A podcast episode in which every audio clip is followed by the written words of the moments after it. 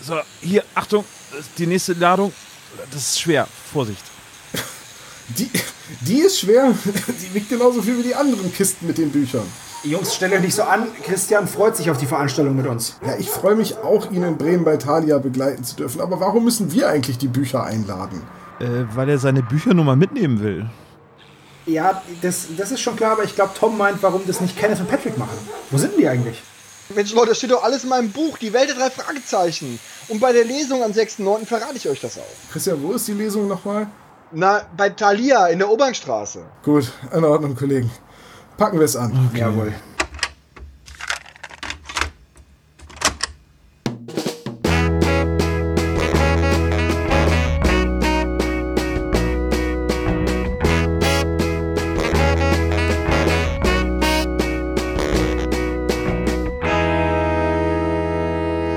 Spezial gelagerte Sonderpodcast. Drei Jungs analysieren jeden Fall.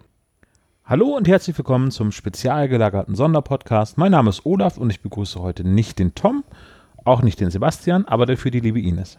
Hallo.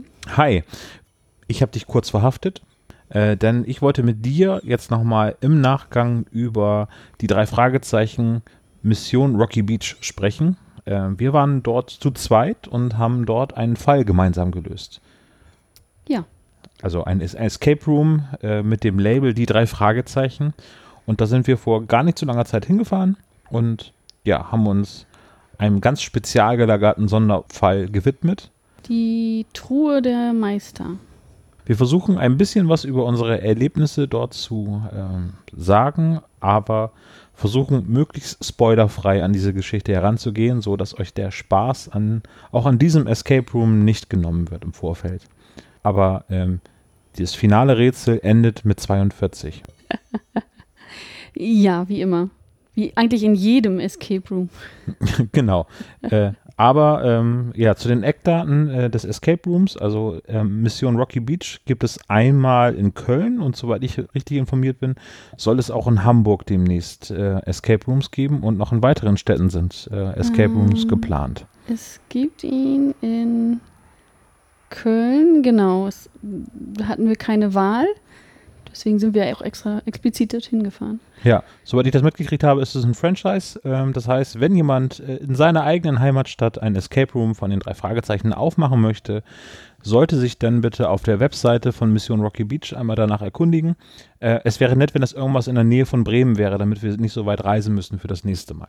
Aber sei es drum, Köln war eine Reise wert. Und ja, wir haben uns äh, einen von vier Räumen ausgesucht. Die anderen Räume haben äh, ja uns nicht so zugesagt. Was heißt, nee, eigentlich ist uns die Truhe der Meister einfach am meisten ins Auge Ja. gesprungen. Ja. Ähm, warum? Das könntest du uns vielleicht gerne mal vorlesen. Es gibt da nämlich so einen schönen Einleitungstext. Onkel Titus hat von einer Haushaltsauflösung mal wieder eine ganz besondere Kuriosität mitgebracht. Eine mysteriöse Truhe, die mit vielerlei Mechanismen verschlossen ist. Schnell merken die drei Detektive, dass sie nicht die einzigen sind, die an dem Inhalt der Truhe interessiert sind und ein Wettlauf mit der Zeit beginnt. Ja. Na dann mal los. Aber dann lösen das doch die drei Fragezeichen. Und was machen wir denn da? Nee, das ist ja das Schöne, dass die ähm, den Fall drumherum um die Truhe lösen und äh, diejenigen, die in dem Escape Room eingeschlossen sind, sich um die Truhe selbst kümmern. Genau. Ja, so war das auch bei uns. Sehr schön gemacht. Ähm, das Ambiente ist sehr schön, ohne auf die Details weiter eingehen zu wollen. Man wird äh, in diesen Raum eingeschlossen, wie es in allen Escape Rooms der Fall ist. Und man hat ungefähr 60 Minuten Zeit, wobei es dort keinen Zeitcounter gibt, sondern eben eher einen abstrakten Zeitmechanismus, wo man erkennen kann, wie viel Zeit einem noch zur Verfügung steht. Das fand ich sehr, sehr stimmig insgesamt. Auch so auch allgemein, die Deko war total toll und man, man fühlte sich so ein bisschen nach Rocky Beach versetzt. Ja, also der ganze, ähm, die ganze Aufmachung war ja schon von Anfang an, dass man in den Fall hineingezogen wurde. Man Mhm. hat ja eine Einleitung bekommen, ganz allgemein in Escape Room, was ist das, wie funktioniert das? Und dann äh, explizit gab es einen Vorspann zu diesem Fall. Mhm. Den haben wir uns ja angeguckt und dann wurde man in den Raum geführt. Ohne da viel zu spoilern, es sind die Original ähm, drei Fragezeichen Stimmen, also Oliver Rohrberg, Jens Wawracek und Andreas Fröhlich eben Also sie haben beteiligt. Es, ja, es wurden jeweils vier Fälle tatsächlich so ähm, aufgebaut und ähm, aufgenommen und angepasst, dass es eben zu diesen Räumen passt und äh, man wird dann reingeführt in den Raum, wird zugemacht und dann muss man halt zusehen, dass man ungefähr nach 60 Minuten wieder rauskommt. Ja, ne? Und wir haben es geschafft. Und wir haben es geschafft. Das war knapp, aber wir haben es geschafft. Zu zweit. Ja, das war sehr, sehr knifflig. Also wir haben ja, Ja. schon, wir hatten das ja in der letzten Zwischenfolge, die wir gemeinsam aufgenommen haben, ja schon mal gesagt, dass wir hier schon ein paar Escape Rooms in Bremen und äh, Umgebung besucht haben. Ich wollte gerade umzu sagen, aber da muss ich wieder Ja. in die Shownotes reinschreiben, was umzu ist. Also um Bremen drumherum wird auch umzu genannt. ja. Um Pudding. um Pudding. Dementsprechend äh, ko konnten wir diese Einführung äh, recht schnell eben abhaken. Ähm, der Prolog war sehr stimmungsvoll und dann ist man auf sich alleine gestellt. So die übliche Kommunikation mit den Game Mastern, also es ist ja immer so, dass man beobachtet wird, wenn man eben hängt, dann kann man sich an Game Master in der Regel bei solchen Escape Room Spielen wenden, um Tipps zu bekommen. Äh, eigentlich möchte man, also die Ehre verbietet einem das, sich an den ähm, Spielleiter zu wenden, aber es gibt halt einige Situationen, wo man einfach nicht weiterkommt, weil man vielleicht zu abstrakt oder zu kompliziert denkt. Ja. Ja, äh, das haben sie auch mit einem sehr schönen Mechanismus gelöst, Ja.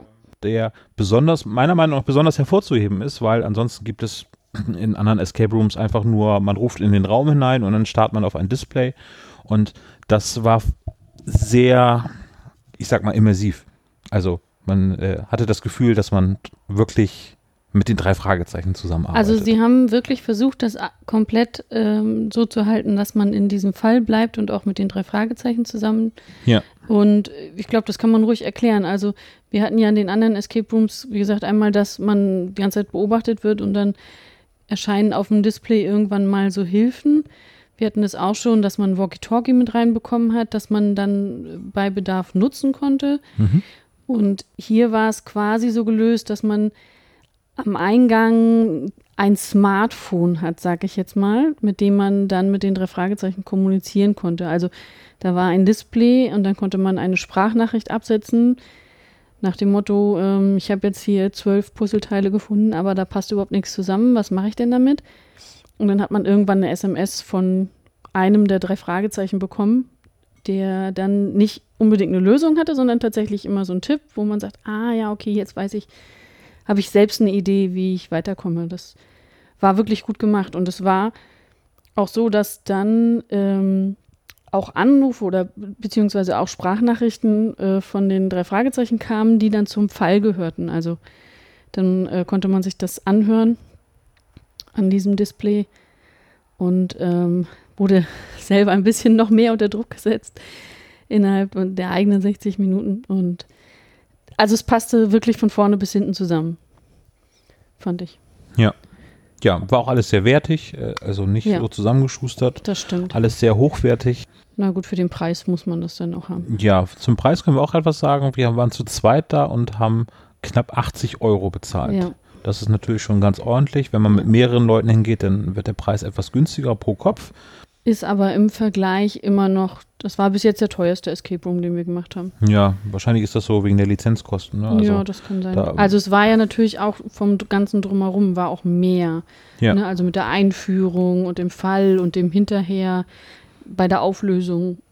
Ja. Ähm, ja. Ja, aber von der Betreuung wäre das ganz schön. Also Ja. die Räumlichkeiten sind ganz nett aufgemacht. Man hat da so eine kleine Fototapete oder zwei, drei Fotomotive, die man machen kann. Einmal zu den Fällen, wo man sich davor fotografieren kann. Und es gibt dann irgendwie noch eine, eine Tapete mit allen drei Fragezeichen-Folgen Ja. als CD-Format oder eben als, als, als quadratisches Format. Und dann gibt es noch irgendwie so ein, so ein Surferbild, äh, Welcome to Rocky Beach. Genau.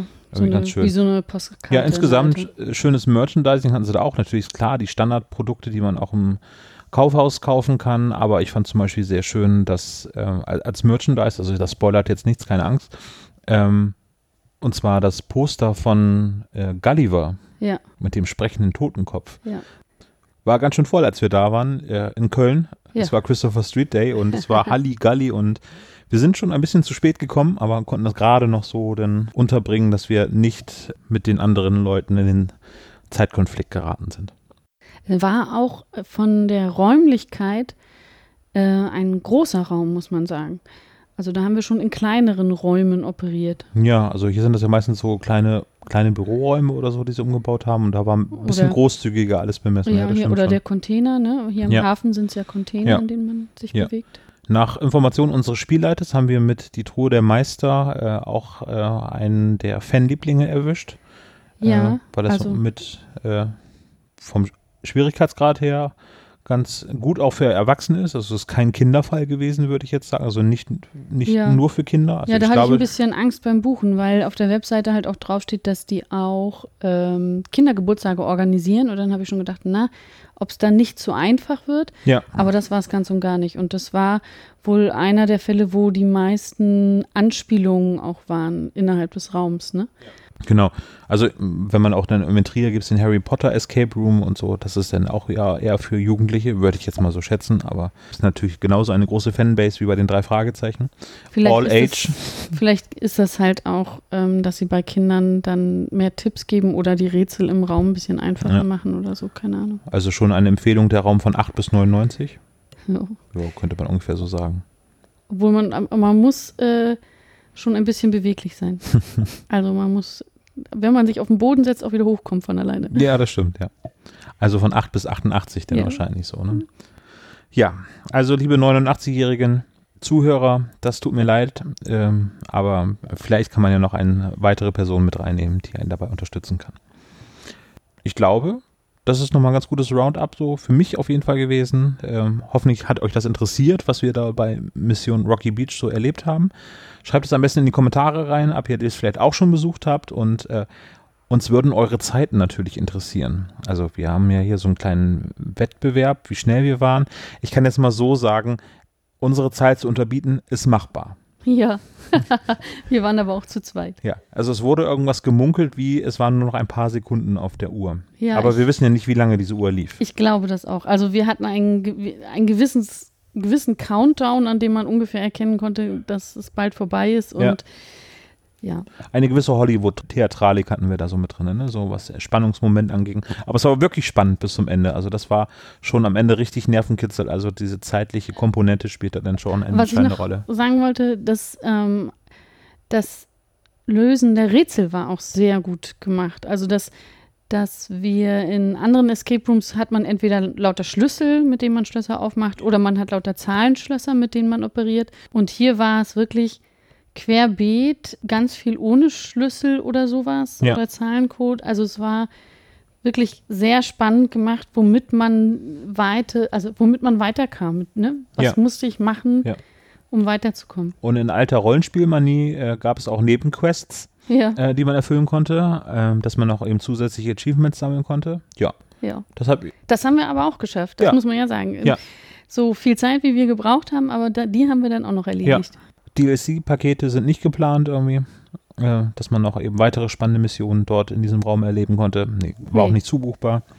Das ist also, Aber das ist tatsächlich, ich fand es wirklich so gut, dass man überlegen kann, dann nochmal, äh, wenn sie tatsächlich in die Nähe kommen, nochmal einen anderen Fall zu machen und so. Also es war wirklich sehr schön, sehr wertig. da wäre ich auf jeden Fall dabei, wenn du mich wieder einlädst. Ja, na klar. Vielen Dank noch einmal. Dann würde ich sagen, könnte das einer der kürzesten Zwischenfolgen werden, neben den Adventskalenderfolgen, die wir Ja. bisher so hatten. Aber die beiden Jungs haben äh, mir noch eine Nachricht geschickt, dass wir daran denken sollten, dass es ein Folgenvoting geben soll, weil die Folge 27 wird ja Skateboard-Fieber werden. Und danach sind wir dann schon wieder am Leerlauf. Und wir hatten uns auf ein Motto verständigt, hatten erst gedacht, bei den Temperaturen brauchen wir Schatten, aber entweder müssen wir dann nochmal eine Trilogie machen mit Schattenwelt oder den lachenden Schatten, die eh das Voting gewinnen wird, mit Abstand wahrscheinlich. Aber wir wollen es noch dunkler haben. Dementsprechend haben wir uns äh, bei dem Folgenvoting auf die Farbe Schwarz verständigt. Und weil das schwarze Monster schon dran war, war mein Vorschlag dann der schwarze Skorpion. Ähm, soweit ich weiß, wollte Sebastian die schwarze Madonna vorschlagen. Und Tom, ich muss mal gerade kurz in meine Notizen reingucken, der hat auch etwas mit Schwarz ausgewählt. Ja, die schwarze Sonne. Nicht die äh, Hörspielreihe von Günther Merlau, die bei Lausch erschienen ist, sondern Folge 151, die schwarze Sonne. Nee, nicht die schwarze, sondern nur schwarze Sonne. An die letzten beiden kann ich mich gut erinnern. Schwarzer Skorpion war das irgendwie am Strand. Am Strand, wo ähm, Justus dann hinfällt und diesen Skorpion plattwalzt, ohne dass er gestochen wird. Weil er einen Rucksack aufhat. Genau. Und mehr war, ach nee, dann, dann, ja, okay. Dann sollten wir den anderen Folgen auch nochmal eben so viel äh, Raum gewinnen. Schwarze Madonna war die Folge, wo am Anfang dieser Mexikaner ans Wasser Mhm, stürzt und Peter genau. hinterher springt, um ihn zu retten. Ja. Der bittet ihn ähm, dann um einen Gefallen. Genau, Kontroverse mit Inspektor Cotter, nicht zu verachten. Und ähm, Schwarze Sonne geht es um einen äh, afroamerikanischen ähm, Künstler, der verhaftet wird, weil er irgendwie was gemacht haben soll. Ja. Sehr interessante Folgen. Also noch einmal in der Zusammenfassung. Ihr könnt abstimmen für Folge 120, die, äh, der schwarze Skorpion, Folge 127, Schwarze Madonna und Folge 151, Schwarze Sonne. Dann freuen wir uns über eure Stimmen. Wir bedanken uns für eure Aufmerksamkeit. Aber bevor wir jetzt aufhören, haben wir natürlich noch was nachzuholen. Und zwar haben wir die Verlosung zu unseren Exit the Game, die drei Fragezeichen Haus äh, der Rätsel, haben wir noch gar nicht ausgewertet. Dementsprechend habe ich Ines jetzt als Losfee eingespannt. Magst du einmal ganz kurz ja, unter den äh, vielen zahlreichen richtigen Antworten, nämlich die gute Dame ist die Mrs. Bugel, die beim Karpatenhund die neugierige Nachbarin ist. Ähm, das haben viele in den Kommentaren richtig beantwortet. Und dieses Spiel bekommt Trommelwirbel. Carla Fenton, herzlichen Glückwunsch, Carla Fenton. Du bekommst eine E-Mail von uns, wo du uns bitte dann deine Anschrift mitteilen kannst, damit wir dir das Spiel zukommen lassen können. Ja, Super. herzlichen Glückwunsch. Dann äh, bedanke ich mich, Ines, recht herzlich für dein Feedback. Das war der spezial gelagerte Sonderpodcast, Folge 26.5. Weiter geht's in der nächsten Folge mit Folge 27, die drei Fragezeichen und Skateboardfieber, die Folge 152 der drei Fragezeichen. Bis zum nächsten Mal. Tschüss zusammen. Tschüss.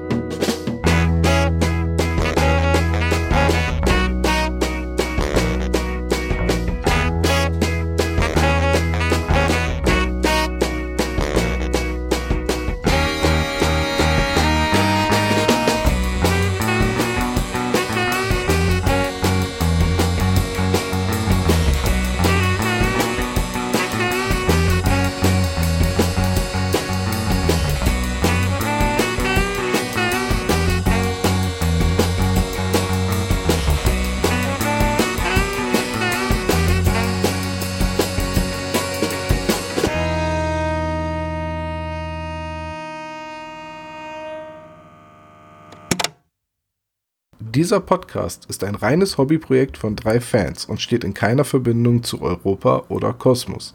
Jegliche Namensrechte bleiben gewahrt. Wir bedanken uns bei der Band Tech Fu, dass wir ihren Song nicht kleinlich als unser Intro verwenden dürfen. Ihr findet Tech Fu unter www.techfu.de oder bei Soundcloud. Außerdem danken wir unserer Station Voice Heinz Kreienbaum. Ihr findet den spezial gelagerten Sonderpodcast unter spezialgelagert.de oder ihr folgt uns auf Facebook, Instagram oder Twitter, jeweils unter spezial gelagert.